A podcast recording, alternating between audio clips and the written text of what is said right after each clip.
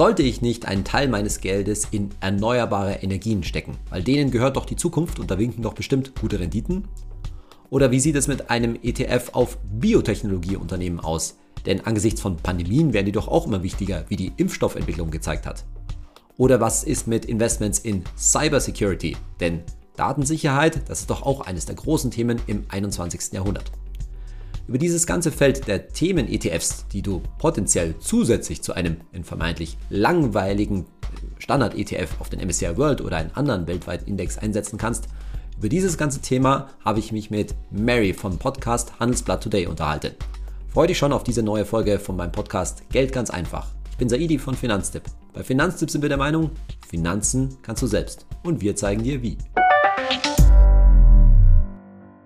Ja, hallo, ich freue mich, dass du heute wieder bei meinem Podcast Geld ganz einfach eingeschaltet hast. Heute haben wir eine kleine Sonderfolge, denn ich habe zum ersten Mal in meinem Podcast einen Gast, auf den ich mich schon sehr freue, nämlich Mary von Handelsblatt Today, die mit einem sehr erfolgreichen Podcast, nämlich Handelsblatt Today, auch in der deutschen Podcast-Welt unterwegs ist und wir werden uns heute über das Thema Themen-ETFs, also speziellere ETFs, wo man in bestimmte Themen investiert, mal unterhalten und wie, ähm, wie sich so die Erfahrung von Mary mit ihrer Community da darstellt. Aber erstmal, Mary, ganz herzlich willkommen und stell dich doch mal kurz vor. Hi Saidi, ja super, freue mich, dass ich hier sein darf. Ähm ja, ich bin äh, die Mary von Handelsblatt Today. Ich ähm, leite bei uns den äh, Video- und den Podcast-Bereich beim Handelsblatt und ich bin Host vom Podcast Handelsblatt Today. Das ist unser börsentäglicher Podcast, der von Montag bis Freitag um 17.30 Uhr bei uns erscheint. Und ja, den gestalte ich gemeinsam mit Mareike Müller, mit Max Nowroth, mit Lena Bujak und mit unserem, mit unserem Producer-Team. Und worum geht es bei uns? Wir sind im Grunde ein Finanzpodcast. Ein bisschen anders wie bei dir ist es bei uns sehr nachrichtenbezogen. Das heißt, wir schauen, welche Nachrichten aus den Bereichen Finanzen, Wirtschaft und Politik bewegen die Finanzwelt und ziehen daraufhin dann eben die Sendung auf. So, das heißt, wir haben äh, im Grunde genommen ein riesen Korrespondentennetzwerk auf der ganzen Welt, äh, ob das jetzt äh, überall in Europa, aber auch äh, in Amerika, Silicon Valley, New York, ähm, ja, in China, eigentlich überall auf der Welt haben wir Korrespondenten, die dann natürlich auch mal bereitstehen mit spannenden Geschichten, wenn irgendwo was passiert an den Börsen, dass äh, wir da einfach immer up-to-date sind und unsere Community auch immer up-to-date halten können. Ja, was, ähm, was machen wir vielleicht anders? Das werde ich oft gefragt als andere Podcasts. Wir versuchen es ein bisschen lockerer zu gestalten, also ein bisschen kreativer. Jeder hat auch so seinen eigenen Style. Und äh, ja, es macht im Grunde echt viel Spaß, muss man sagen. Also viel Spaß, weil wir auch wirklich viel Feedback bekommen von der Com Community. Also es ist ein sehr lebendiges und ein beidseitiges Format. Das heißt, wir, uns ist super wichtig, was die anderen so denken und sagen und welche Themenwünsche da auch irgendwie in der Luft liegen. Und ja, das versuchen wir alles bei uns im Podcast zu integrieren. Und ich glaube, ihr habt ja auch immer wieder ganz interessante Gäste, die, wo ihr auch so ein bisschen mitkriegt. Was ist auf dem ETF-Markt gerade los? Was für Trends sind gerade da so ein bisschen hot? Was, was bewegt die Leute da? Was wollen die eigentlich mit ihrem Investment anstellen, oder? Ganz genau, hast du recht. Ähm, wir haben vor ein paar Tagen mit dem CEO von Trade Republic gesprochen, wo wir, das, also es ging natürlich nicht nur um ETF, sondern generell darum, mal zu schauen, äh, ne, wie geht es dem Unternehmen und wie ist die Entwicklung und wie viel Potenzial gibt es eigentlich noch auf dem Markt und so weiter und so fort. Sowas einerseits, andererseits aber auch äh, mit Markus Jordan letztens gesprochen, dem CEO von Extra ETF äh, und da halt im Speziellen über Themen-ETFs. Also ähm, spannender Bereich, wirklich ein spannender Bereich, der gerade tierisch am Wachsen ist. Also, falls du das, das Thema noch nicht so bekannt ist, äh, dir bekannt ist, es gibt natürlich nicht nur die Standard-ETFs, die wir typischerweise bei Finanztipp empfehlen, das heißt auf den MSCI World oder auf den All Countries World Index oder auch breit gestreute nachhaltige Indizes, sondern ich kann natürlich mit einem ETF auch in ganz bestimmte Wirtschaftszweige zum Beispiel einsteigen. Und da jetzt meine Frage an dich, Mary. Wenn ihr so, wenn du gesprichst mit, dein, mit deinen Gästen, was kommen denn da für Themen so auf? Also was, wo habt, hast du das Gefühl, da ist gerade entweder bei eurer Zuhörerschaft oder bei den Kunden eurer Gäste, was ist da gerade wirklich angesagt bei den, beim Thema Themen-ETFs? Mhm. Also beim Thema Themen-ETFs ist es tatsächlich so, dass ähm, ein paar Tage vorher, ich fange mal anders an, ein paar Tage vorher, ähm, vor diesem Interview mit Markus Jordan, haben wir in der Community mal so eine kleine Umfrage gestartet. Und da waren drei Bereiche, die äh, offensichtlich gerade schwer im Trend sind. Das ist einmal äh, Biotechnologie im Bereich der Themen ETFs, Gesundheitswesen, also an für sich nochmal als Oberthema, kannst jetzt irgendwie Healthcare nehmen, Biotechnologie, also generell Gesundheitswesen. Dann äh, Clean Energy tatsächlich, also ne, alles, was äh, mit erneuerbaren Energien zu tun hat, ähm, Wasserstoff und so weiter und so fort. Ähm, und der dritte Bereich, das fand ich super spannend, Wasser. Also mhm. tatsächlich ist es so, dass viele Anleger momentan in Wasser-ETFs investieren. Also damit meine ich Unternehmen, die ja zum Beispiel für die Infrastruktur zuständig sind, ne? also Kanalisationsbau, äh, Lieferung von Pumpen und Zählern, ja oder Produkte und Ausstattung für Wasseraufbereitung. Ne? Also Technologien für, ja sagen wir mal Wasserdesinfektion, Reinigung und Entsalzung, sowas halt. Fand ich total spannend, weil Biotechnologie ist finde ich sehr naheliegend, ist halt total getrennt in den letzten Monaten durch Corona ein Riesenhype gewesen, generell um Big Tech. Und ähm, Clean Energy auch naheliegend, weil Energiewende. Ne? Also ist natürlich einfach eine gute Sache für viele auch und ein zukunftsorientiertes äh, Business zu sagen, ich investiere in erneuerbare Energien. Aber sowas wie Wasser, das, äh, das fand ich wirklich spannend, weil es einfach so ein Basis, Basiswert, Basisding ist, das man so gar nicht mehr auf dem Schirm hat als Investment an für sich. Mhm. Aber man sieht ja an den drei Bereichen sozusagen, dass da schon zwei Haupttrends sozusagen hinterstecken. Das eine ist so dieses, was haben wir jetzt in der Corona-Pandemie alles erfahren, wie wichtig zum Beispiel die Entwicklung von Impfstoffen und so weiter ist. Das, glaube ich, ist etwas, was den Leuten sozusagen jetzt natürlich total nahe ist und deswegen glauben sie da letztendlich auch dran. Und dann, glaube ich, sieht man halt da schon aus meiner Erfahrung, auch aus unserer Community, sehr viel junge Leute, und mit jungen Leuten meine ich jetzt sagen wir mal ganz grob alles unter 40, denen halt dieses Thema Nachhaltigkeit total wichtig ist und die deshalb sowohl auf das Thema Clean Energy als auch Water mhm. da bei euch ähm, ähm, anspringen. Ich frage mich da immer so ein bisschen, ich weiß nicht, wie dein Gefühl da ist, informieren sich die Leute wirklich gut darüber, was sie da machen oder sagen sie, ah nee, das ist einfach so ein, so ein, so ein genereller Trend, das finde ich gut, wenn mein Geld dahin geht. Hm. Also ich glaube schon, dass sich die Leute informieren, ähm, aber tatsächlich, wenn man so ein bisschen schaut, ne, also insgesamt, es sind über 1000 Aktien-ETFs, die hier handelbar sind in Deutschland und ich, ich glaube, es sind über 50, ich meine 54 verschiedene thematische Anlagenschwerpunkte im Bereich der ETFs. So, das heißt, ähm, wenn du dann so ein paar Trends erkennst, äh, Bereiche, die besonders gut laufen, natürlich ist es so ein bisschen Hype getrieben und ich laufe dem Trend vielleicht ein Stückchen hinterher und andererseits gibt es dann auch so ein paar Hidden Champions, äh, die wir benannt hatten, mit Markus Jordan zusammen, zum Beispiel Future and Food oder Future of Food, so hieß er, glaube ich, der ETF. So, der auch ganz klar zeigt, es gibt eben auch äh, Trends, die erkennbar sind, äh, die nicht auf einem Hype an für sich basieren, sondern aus dem Interesse heraus der Anleger. Ne? Also zu, für sich zu evaluieren, welche ja. Themen sind für mich interessant, welche Themen möchte ich unterstützen. So, das ist das eine. Also die gibt es. Ne? Andererseits gibt es, glaube ich, auch die, und das ist so ein bisschen das Problem bei der Sache, die sich einfach nicht ausreichend informieren, die dann wirklich nur dem Trend hinterherlaufen, die vielleicht diese Leidenschaft dahinter so auch gar nicht spüren und dann in volatilen Phasen ganz schlimm. Ich habe selber im Bekanntenkreis, es passiert wirklich, also es passiert mir immer mehr, dass ich das mitbekomme und ich muss mich wahnsinnig zusammenreißen, dass wir da nicht die großen Dis Diskussionen anfangen, ähm, dass ich feststelle, in den volatilen Phasen steigen die Menschen dann aus. Warum? Weil sie nicht überzeugt sind. So und das ist etwas, das muss da sein. Du musst diese Überzeugung für das Produkt haben, um diese volatilen Phasen auch wirklich durchzuführen durchzustehen. Ja, ich glaube, das ist also eine ganz wichtige Botschaft, die du da hast, weil ich, man ist dann so getrieben von, gerade von der Erfahrung der letzten Zeit, ne, wo also wahnsinnig tolle Renditen in diesen Bereichen sicherlich auch da waren.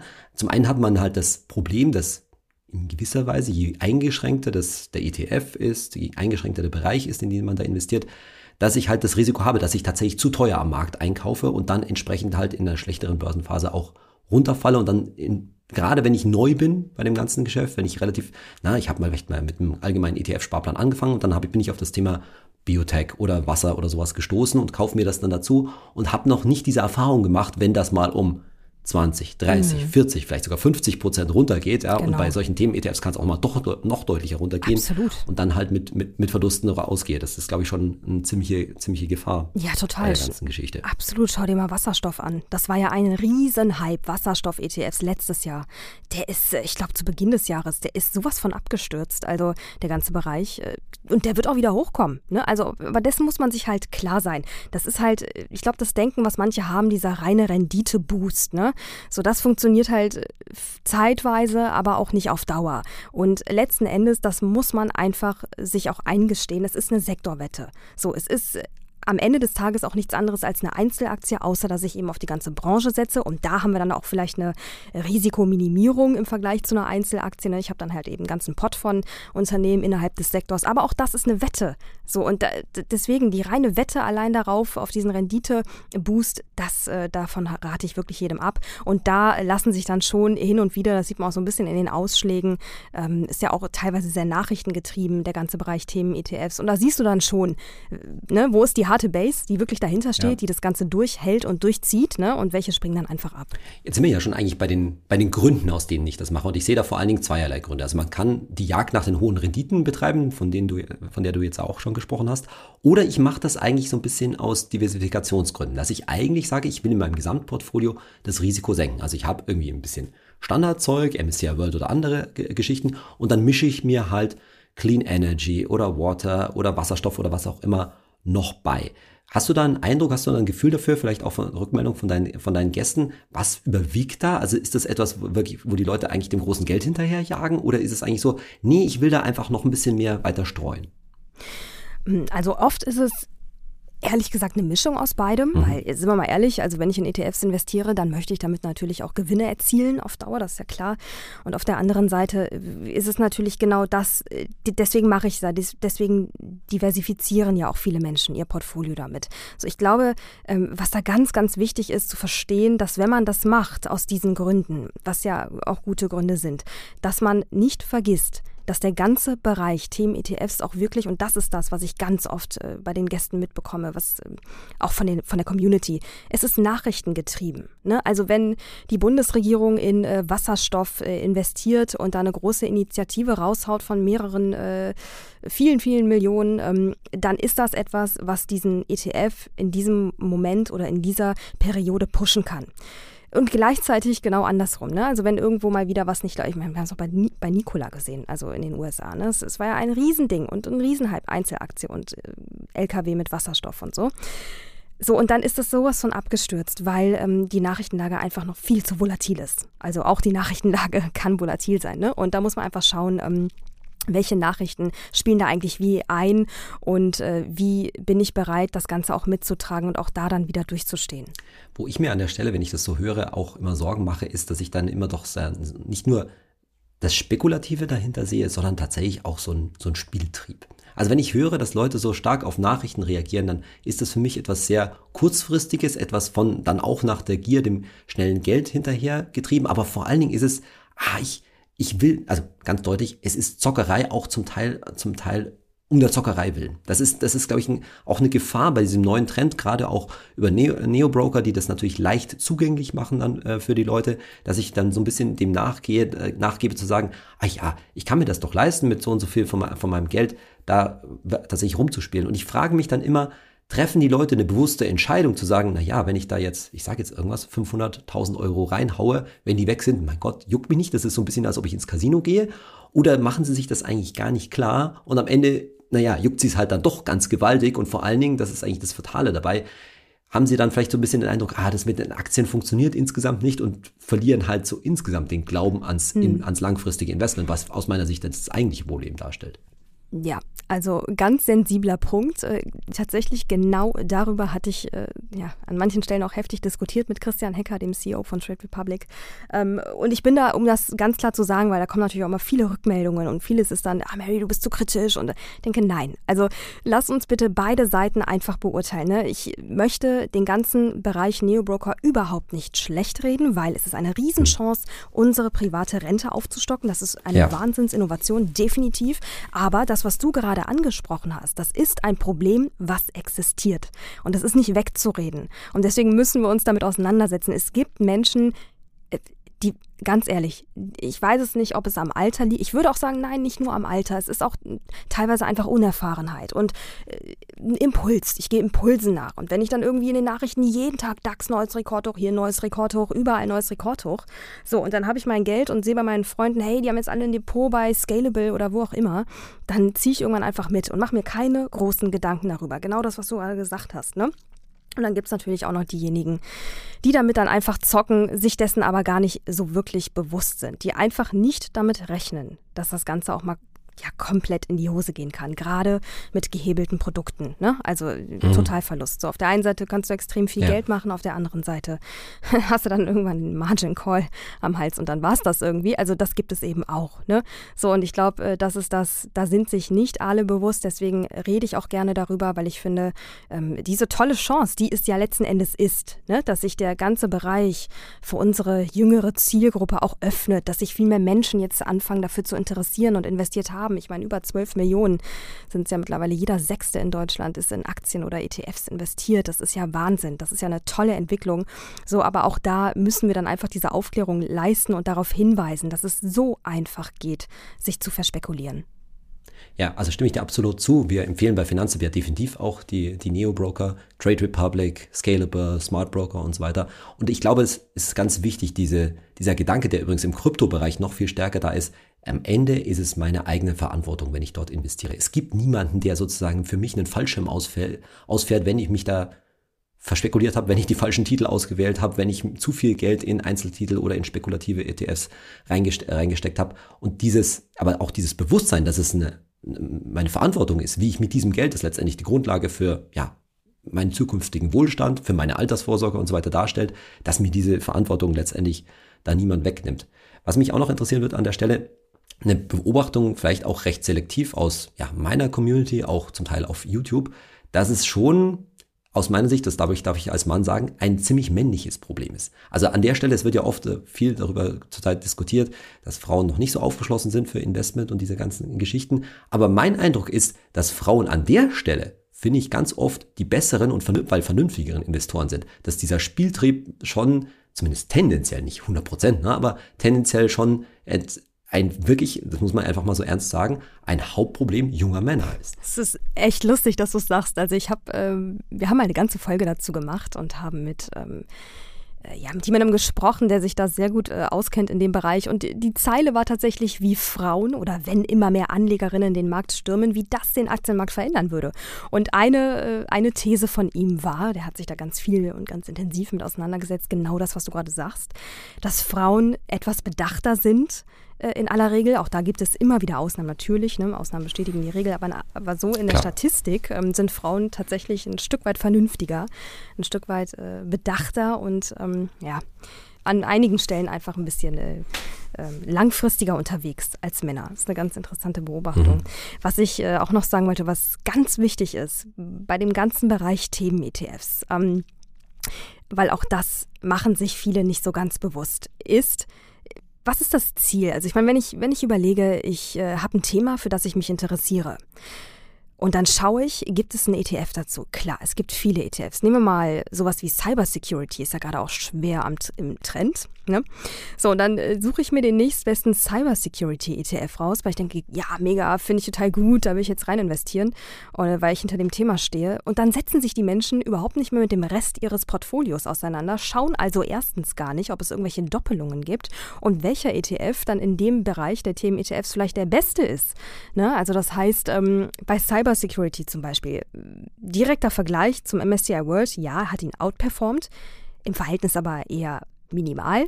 So, und dann eben zu schauen, äh, wie ist denn die Qualität dieses ETFs im Vergleich äh, zu vielleicht den gleichen Themen in anderen ETFs. Ne? Also ja. es gibt viele Cybersecurity-ETFs, die haben viele Unternehmen, die seit Jahren nur Verluste machen. BlackBerry zum Beispiel. Ne? Ich meine, im Moment sehr Reddit getrieben, deswegen schon wieder eine andere Geschichte jetzt, aber generell, wenn man mal schaut, der ähm, äh, gibt es ETFs auf der ganzen IT oder äh, die sich auf die ganze IT-Branche beziehen, wo dann auch ein erheblicher Anteil an Cybersecurity enthalten ist, die wesentlich besser performen. Ne, also das machen dann viele nicht. Die sehen dann einfach den Namen, klicken auf Buy und das war's. Ja. So, das ist ja, und genau das gleiche mit der Diversifikation oder äh, Big Tech. Tech, das war ein Wahnsinnshype. Also es ist keine Schlagzeile, kein Tag vergangen, an dem wir keine Schlagzeile hatten mit Big Tech, äh, Hype und sonst irgendwas. So und auf einmal stiegen die ganzen äh, Zahlen bis ins Unermessliche. Und äh, viele Menschen, die in Themen-ETFs, also zum Beispiel in die Nasdaq, ne, Tech-Börse investiert haben, denen ist gar nicht bewusst, dass sie im MSCI World auch einen erheblichen Tech-Anteil haben. Das wissen die dann gar nicht. Dann wissen die gar nicht, dass die Amazon einfach in beiden Paketen drin haben. So, will man das? Kann ja sein, dass man das möchte, aber dessen muss man sich halt bewusst werden, ne? Genau. Also kann ich, dem kann ich nur zustimmen. Ich glaube, dass sehr viele Leute schon so vernünftig sind, solche Themen-ETFs eben als Beimischung zu, äh, zu verwenden. Also die haben dann, was weiß ich, ich sage jetzt mal was, 60, 70 Prozent vielleicht MSCI World oder sonstige Standardindizes, vielleicht auch Emerging Markets im Portfolio und mischen halt dann 10, 20, vielleicht 30 Prozent solcher Themen-ETFs bei. Und solche Überschneidungen sind tatsächlich sehr wichtig zu sehen. Ist spricht aus meiner Sicht auch gar nichts dagegen, weil was ich mache, ist natürlich, dass ich dann sozusagen quasi manuell diesen Big Tech-Bereich, jetzt in deinem Beispiel, oder meinetwegen auch einen Cybersecurity oder wie auch immer Bereich, überbetone. Ne? Also ich, ich äh, betone den in meinem Portfolio, ich habe dann einfach mehr Geld in diesen zum Beispiel Tech-Aktien drin. Da spricht ja auch nichts dagegen, aber es ist natürlich richtig, dass die in einem Standard-ETF wie einem MSCI World natürlich auch vertreten sind, natürlich mit einem geringeren Anteil. Und dadurch, dass ich jetzt so einen speziellen Themen-ETF mit reinnehme, dann habe ich den ja sozusagen, habe ich den Bereich ja gedoppelt und damit einfach nur meinen Anteil, in deinem Beispiel jetzt zum Beispiel an Amazon, erhöht.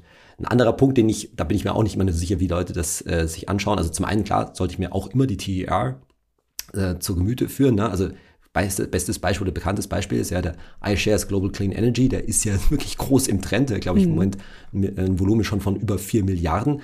Die TER liegt, und die TER umfasst ja bekanntermaßen nicht alle Kosten, schon bei 0,65 Prozent. Das ist jetzt noch nicht eine totale Katastrophe, aber das ist definitiv nicht mehr billig für einen, mhm. äh, für einen ETF. Das muss einem auch bewusst, bewusst sein. Und der letzte Tipp, den ich bei, wenn man sich so ein Themen-ETF eben anschaut, immer gebe, ist, guck dir doch mal die Top 10 an. Da sind wir bei dem Thema Doppelung zu anderen Indizes. Aber auch, wie viel machen denn die Top 10 an dem jeweiligen Index aus? Und das ist schon eine ganz deutliche ja, deutlicher Hinweis darauf, wie stark ich da ins, ins Risiko gehe. Weil es gibt natürlich zahlreiche äh, Themen-ETFs, die haben sowieso nur was weiß ich, 30, 50, vielleicht 80 Titel drin, das ist sogar schon relativ viel dann, mhm. aber da machen die Top 10 halt dann 50, 60 Prozent von diesem gesamten Portfolio aus und dann weißt du, dass du halt mindestens mal mit der Hälfte deines Geldes nur in 10 Aktien drin bist, was natürlich schon ein gewaltiger Unterschied ist, zum Beispiel zu einem Standard MSCI World ETF, wo die Top 10, ich glaube, wir liegen bei 15 oder 16 Prozent, die dann in Apple, Facebook, Microsoft und so weiter äh, drin sind. Das macht schon einen gewaltigen Unterschied. Absolut. Ich würde sogar noch zwei äh, Sachen oben drauflegen, äh, die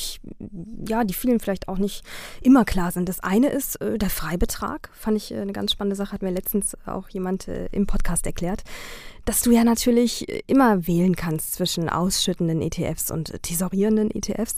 Und wenn du halt sonst äh, nichts hast, wo dein Freibetrag angewandt werden kann oder darauf angerechnet werden kann, die 801 Euro oder das Doppelte bei Ehepaaren, dann ist es natürlich sinnvoll, auch mal zu schauen, dass du ein paar ETFs, auch Themen-ETFs, eben als ausschüttende Variante hast, damit du den Freibetrag leicht darauf anrechnen kannst. Ne? Es gibt ja diese umständlicheren Modelle, wo Menschen dann anfangen, ihre oder Teile ihres äh, ETFs dann irgendwie zu verkaufen und dann ein paar Minuten später wieder kaufen, genau. ne, um dann irgendwie die Gewinne steuerlich abzusetzen. Muss in dem Fall dann aber gar nicht sein, wenn du einfach eine ausschüttende Variante hast. Genau. Also ist auch ein Tipp, den ich immer, den ich immer gebe. Also kann man gerne mit dem ausschüttenden ETF äh, anfangen. Man muss halt nur aufpassen, wenn das Portfolio dann wächst, also so in der Größenordnung zwischen 20, 30.000 Euro würde ich dann mal sozusagen den Ausschütter auch wirklich oder die Ausschütter, wenn es mehrere sind, liegen lassen und dann wirklich äh, alle zukünftigen Investitionen inklusive der Ausschüttung in den tesorierenden ETF stecken, damit ich dann sozusagen nicht zu schnell in die, in die Gefahr oder in das Problem komme, dass ich dann nämlich genau diese umständliche Geschichte machen muss, nämlich Gewinne immer wieder abzuverkaufen, dadurch vorzeitig Steuern zu zahlen, um nicht über, so dramatisch über meine 801 Euro mm, Ja, genau. Und äh, gerade bei Themen-ETFs, äh, anderer Punkt noch, der Spread. Ne? So ist es natürlich so, viele, viele Themen-ETFs haben einen großen Anteil an amerikanischen Unternehmen. Und äh, durch die Zeitverschiebung ist es dann eben so, dass du, äh, dass der Spread wesentlich größer ist innerhalb äh, der Zeitspanne um den Bereich rum 15 oder sagen wir vor 15.30 Uhr deutscher Zeit und nach 17.30 Uhr deutscher Zeit. Da ist der Spread viel höher bei solchen Themen ETFs oder oft ist es so, weil in dieser Zeitspanne von zwei Stunden die Wall Street natürlich auch geöffnet hat. Das heißt, beide, beide Börsen haben auf, die amerikanischen und die deutschen und äh, das führt natürlich zu einem äh, günstigeren Spread, als wenn ich dann zu Unzeiten investiere und da irgendwie äh, ja, die, die große Differenz am Ende habe. Lieber Zuhörer, vielleicht kurz für dich als Erklärung, wenn du nicht weißt, was ein Spread ist, das ist die Differenz zwischen dem Kauf- und dem Verkaufskurs und die willst du natürlich möglichst klein haben und da ist völlig richtig, was Mary gerade gesagt hat. Der ganz allgemeine Tipp, wo wir uns auch wahrscheinlich in der nächsten Podcast-Folge beschäftigen werden, wann ist eigentlich der richtige Zeitpunkt, sowas zu machen und tatsächlich am besten nachmittags an einem Werktag, wenn sowohl, wie Mary das gerade gesagt hat, die deutschen wie auch die amerikanischen Börsen geöffnet haben. Es sei denn, du betreibst das wirklich ganz langfristig, ne, auf 15, 20 Jahre spielt der Spread dann wahrscheinlich am Ende doch nicht die, äh, die riesige Rolle. Mary, mir wird noch ähm, was mir noch so durch den Kopf geht, ist, wenn wir jetzt so über dieses Thema Themen-ETFs sprechen und dass die Leute sich so sehr dafür interessieren, hast du einen Eindruck, hast du ein Gefühl dafür, wie weit die Leute da ins Risiko gehen? Also mit anderen Worten, wie viel Geld stecken sie da rein und sind sich des Risikos bewusst, dass sie sagen, ja, okay, das ist jetzt mal schon, geht schon stärker in Richtung Spekulation als wirklich langfristiges Investment? Mhm. Also von den Rückmeldungen, die wir von der Community bekommen, ist es ähm, sind zwei, zwei Anlegertypen, würde ich sagen. Das sind die einen, die äh, wirklich nur in ETFs, also in, in breit gestreute ETFs gehen. Und die anderen, die sagen äh, genau das, was du eben sagtest, ne? so ein bisschen mehr zu diversifizieren und äh, diese Themen-ETFs dann eben beizumischen in dem Wissen, also es ist aber jetzt wirklich nur auf unsere Community äh, bezogen. Ich, wenn ich dir jetzt sage, was ich auch ab und zu mache, dass ich da mal bei Reddit unterwegs bin, mir mal anschaue, wie die, wie dann ja andere Zielgruppen äh, zocken, sagen wir es mal. Zumindest ja. auf Wall Street Bets ist es natürlich, äh, ist ganz offensichtlich äh, einsehbar.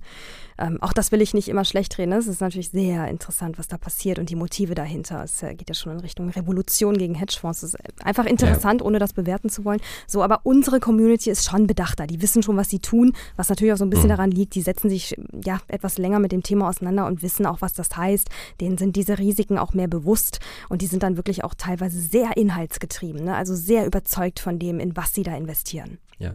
Also das kann ich nur bestätigen. Wir haben da verschiedene Umfragen, vor allen Dingen auch bei uns auf Instagram gemacht. Und da stellen wir auch fest, dass eigentlich die meisten unserer Leute relativ vernünftig sind, vor allen Dingen gerade was die Anzahl der Einzeltitel zum Beispiel im Portfolio angeht, Anteil von Krypto zum Beispiel im Portfolio, das sind meistens dann schon noch im einstelligen Prozentbereich, vielleicht mal gerade rauf bis 20 Prozent.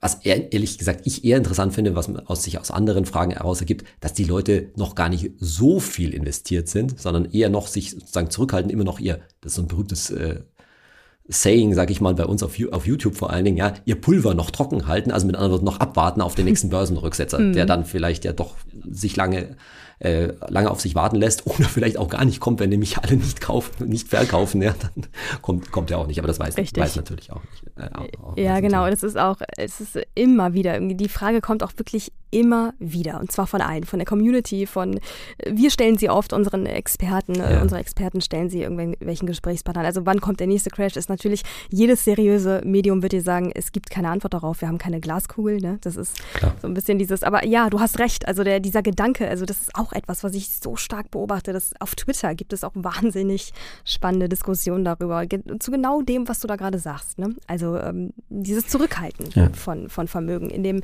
Denken, dass da bald was kommt kommt. Ja. Nur dieses bald mal kommt. Ich meine, wir sehen es ja jetzt auch beim Thema Inflation. Ne? Wir sprechen seit Dezember darüber, ehrlich. Wir berichten seit Dezember über eine erhöhte Deflation, äh, Deflation sage ich schon, Inflation ähm, oder dass sie bald kommen wird. Jetzt ist sie da und äh, bis dato ist noch nicht so viel passiert. Es fängt, einzelne Bereiche fangen an zu korrigieren, ja.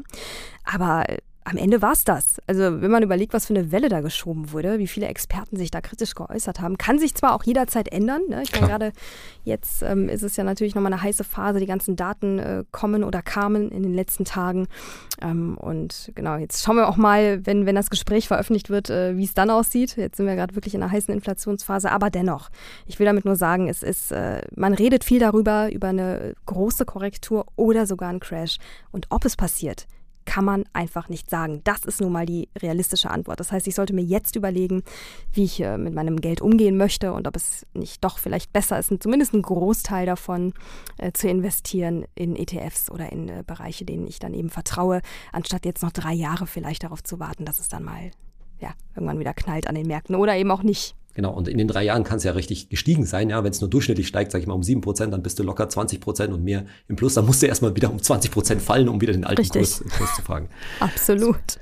Mary, super. Ich habe noch eine letzte Frage, die auch direkt dazu passend ist. Ähm, jetzt hast du ja vorhin gesagt, die ganze Themen-ETF-Welt ist sehr stark nachrichtengetrieben. Ne? Aber ich frage mich hm. auch umgekehrt, gerade vielleicht auch bei den Leuten, die eben sagen, ich will das jetzt gar nicht so wegen der wahnsinnigen Rendite machen, sondern ob dort aufgrund der Diversifikation so ein bisschen der Vor die Vorstellung vorherrscht, der Glaube vorherrscht, dass ich, ich nehme mir einen Themen-ETF ins Portfolio, zum Beispiel Wasser oder ja, die, diese ganzen Geschichten, äh, wie war das vorhin, Future of Food, ja, solche Geschichten, mhm. mit der Vorstellung, dass der besser durch einen Börsencrash kommt. Dass der, weil das ja ein Zukunftsthema ist, weil das ja nachhaltig ist und so weiter, dass der eben nicht so stark abschmiert wie der breite Aktienmarkt. Hast du dazu einen Eindruck? Mhm. Nee, also von dem, was ich mitbekomme, wie gesagt, muss ich immer wieder betonen, es trifft, kann ich nur beurteilen für unsere Community. Das sind die Mails, die wir bekommen, die äh, Debatten, die wir verfolgen auf unseren Kanälen. Nee, da ist das nicht so. Also es ist äh, mhm. das Thema an für sich, dass man damit irgendwie besser durch einen Crash kommt, das, das taucht da gar nicht auf. Das ist schon wirklich die Überzeugung.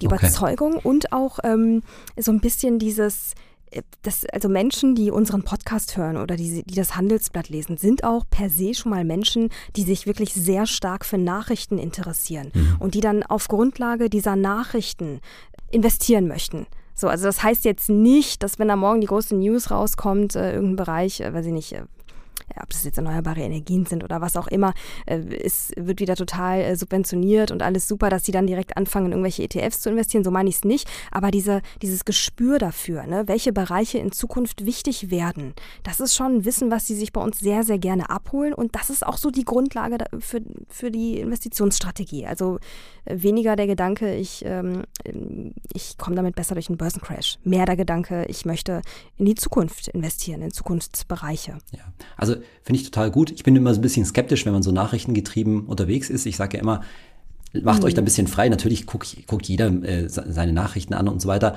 aber guckt nicht gleichzeitig ins Depot, ne? weil die Nachrichten und das Depot, das sollten eigentlich zwei gestrennte Welten so ein bisschen in deinem Kopf sein, weil das Depot natürlich eine langfristige Geschichte ist und Nachrichten da oft halt ein schlechter, äh, schlechter Ratgeber ist. Aber spannend, dass du sagst, da herrscht schon Glaube an bestimmte Themen vor, weil das ist, finde ich, auch was Wichtiges, dass ich sage, ich habe vor allen Dingen einen Plan. Ich habe eine Strategie und natürlich eine Strategie und ein Plan hängen auch immer mit Glaube zu, äh, zusammen, so wie ich dran glauben muss, dass der Aktienmarkt halt nun mal langfristig wächst, wenn ich ganz breit investiere. So kann ich halt auch mit einem begrenzten Teil meines Geldes daran glauben, dass meinetwegen zum Beispiel Wasserkraft, Wasserstoff sich in Zukunft ähm, durchsetzen wird.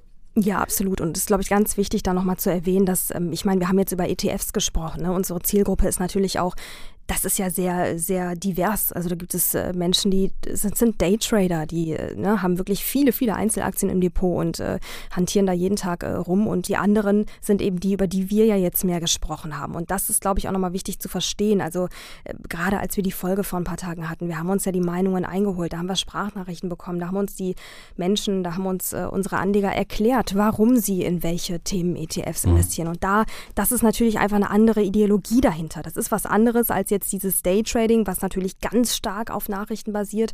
Und das andere ist eben zu sagen, hey, ich informiere mich über euch, welche Trends in der Zukunft wichtig werden oder jetzt vielleicht gerade schon äh, wichtig geworden sind im Hier und Jetzt, aber immer mehr an Bedeutung auch noch gewinnen, auch wirklich Bestand haben. Ich äh, schaue mir die Interviews an und höre mir die Interviews an, die mit äh, Startup, äh, mit verschiedenen Startups führt und so weiter und ziehe mir daraus selber äh, oder erstelle mir meine eigene Vision darüber, welche Themen für mich spannend sind und an was ich glaube und warum. Ne? Also das ist so ein bisschen die, diese Ideologie dahinter. Ja, das ist doch eine groß, gute Unterscheidung, sage ich mal, zwischen dem Daytrading und diesen Themen, die, die man sich eben auch dann, für die man sich langfristig einsetzt. Mhm. Da steckt dann ja auch eine Strategie dahinter. Ja, absolut. Mensch, Mary, das fand ich wirklich super. Da haben wir mal dieses ganze Feld Themen ETFs abgeklopft. Vielen Dank, dass du heute bei uns warst. Fand ich wirklich ein super spannendes Gespräch. Mal ein bisschen was anderes im, im, in meinem Podcast. Und lieber Zuhörer, wenn du dich interessierst, dann hör doch auch einfach mal rein beim Podcast Handelsblatt Today. In der heutigen Folge, da bin nämlich zum Beispiel ich auch bei Mary zu, äh, zu Gast. Da unterhalten wir uns nämlich genau über dieses Thema. Kann der Aktienmarkt eigentlich noch weiter wachsen, gerade im Angesicht von Klimawandel und Co.? kann es nicht sein, dass das Wachstum eigentlich aufhört und der Aktienmarkt dadurch gewaltig leidet. Das kannst du dir auch mal bei Handelsblatt Today anhören. Mary, ich danke dir vielmals, dass du dabei warst und freue mich schon, wenn wir uns mal wieder hören. Saidi, vielen lieben Dank für die Einladung, hat großen Spaß gemacht und ja, ich würde sagen, bis bald. Ja, genau. Bis bald, mach's gut. Das war also mein Gespräch mit Mary vom Podcast Handelsblatt Today rund um das Thema Themen-ETFs, spezielle Investments mit ETFs.